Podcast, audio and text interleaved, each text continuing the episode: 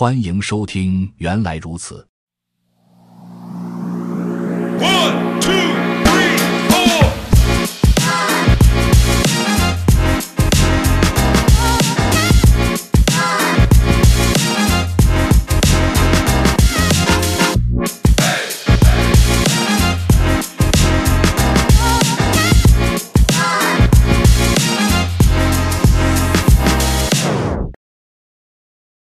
本期学习内容：Rust 程序设计语言之简介。欢迎阅读 Rust 程序设计语言，这是一本介绍 Rust 的图书。Rust 程序设计语言能帮助你编写更快、更可靠的软件。在编程语言设计中，高层工程学和底层控制往往不能兼得，Rust 则试图挑战这一矛盾。通过权衡强大的技术能力与优秀的开发体验，Rust 允许你控制底层细节。比如内存使用，并免受以往进行此类控制所经受的所有烦恼。谁会使用 Rust？Rust 因多种原因适用于很多开发者。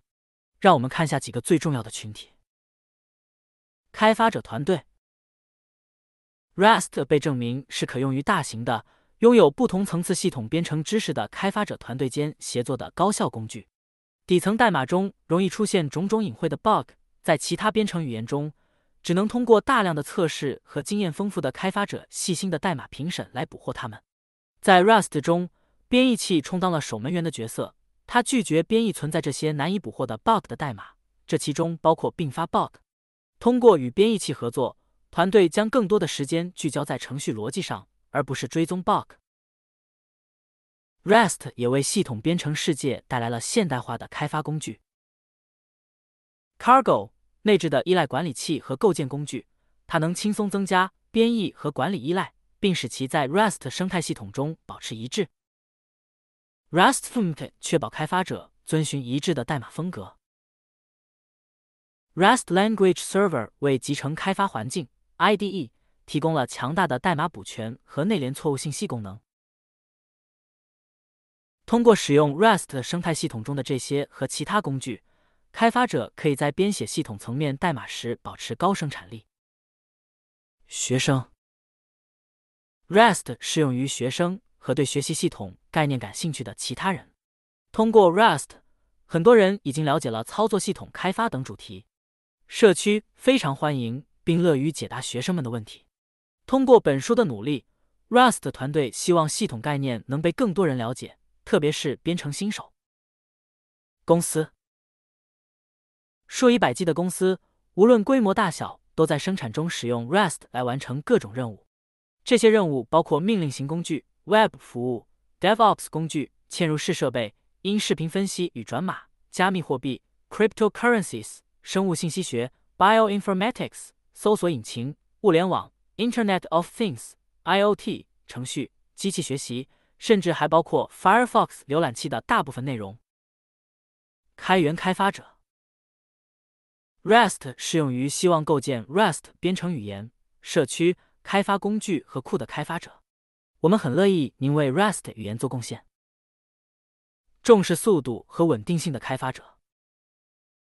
Rust 适用于追求编程语言的速度与稳定性的开发者。所谓速度，是指你用 Rust 开发出的程序运行速度，以及 Rust 提供的程序开发速度。REST 的编译器检查确保了增加功能和重构代码时的稳定性。这与缺少这些检查的语言形成鲜明对比。开发者通常害怕修改那些脆弱的遗留代码。力求零开销抽象 （Zero Cost Abstractions） 把高级的特性编译成底层的代码，这样写起来很快，运行起来也很快。REST 致力于使安全的代码也同样快速。REST 语言也希望能支持很多其他用户。这里提及的只是最大的利益相关者。总的来讲。Rust 最重要的目标是消除数十年来开发者不得不做的权衡：安全与生产力、速度与人机交互的顺畅度 （ergonomics）。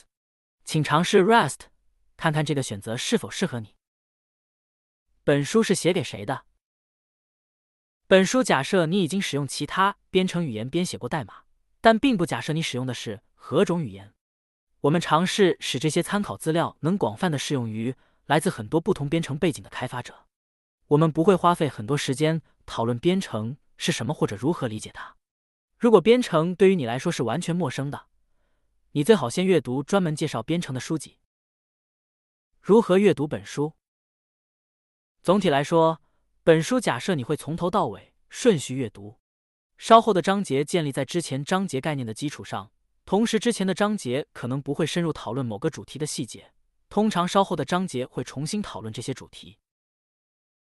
你会在本书中发现两类章节：概念章节和项目章节。在概念章节中，我们学习 Rust 的某个方面；在项目章节中，我们应用目前所学的知识一同构建小的程序。第二、十二和二十章是项目章节，其余都是概念章节。第一章介绍如何安装 Rust，如何编写 Hello World 程序，以及如何使用 Rust 的包管理器和构建工具 Cargo。第二章是 Rust 语言的实战介绍，我们会站在较高的层次介绍一些概念，而将详细的介绍放在稍后的章节中。如果你希望立刻就动手实践一下，第二章正好适合你。开始阅读时，你甚至可能希望略过第三章，它介绍了 Rust 中类似其他编程语言中的功能，并直接阅读第四章，学习 Rust 的所有权系统。然而，如果你是特别重视细节的学习者，并倾向于在继续之前学习每一个细节，你可能希望略过第二章，并直接阅读第三章，并在想要构建项目来实践这些细节时，再回来阅读第二章。第五章讨论结构体和方法。第六章介绍枚举、match 表达式和 if-let 控制流结构。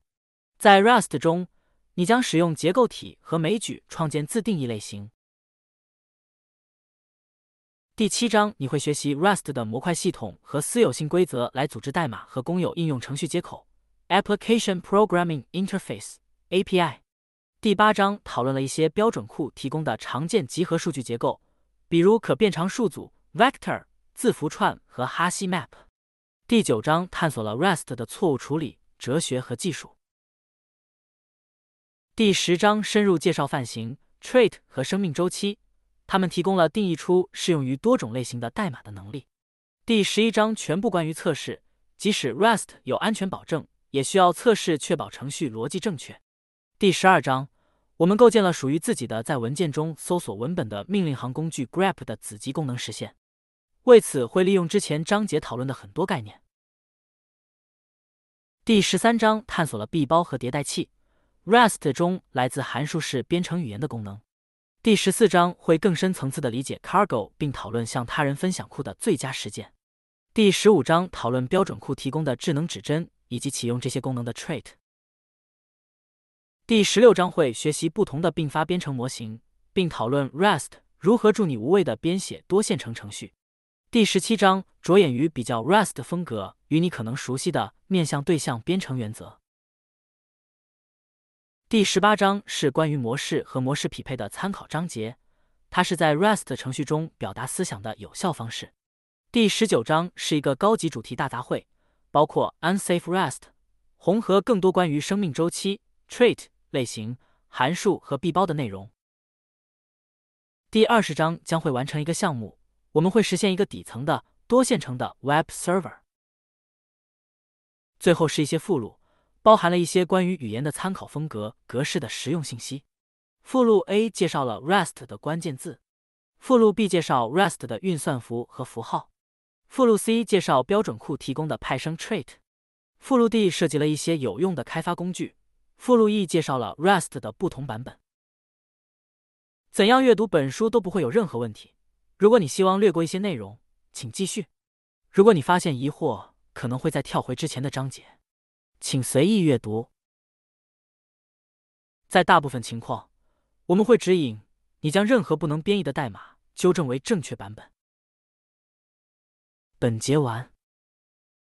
本播客已经上架小宇宙客户端和苹果播客平台，请搜索“原来如此”进行关注、点赞、收藏。非常期待您的意见与建议。Mm-hmm.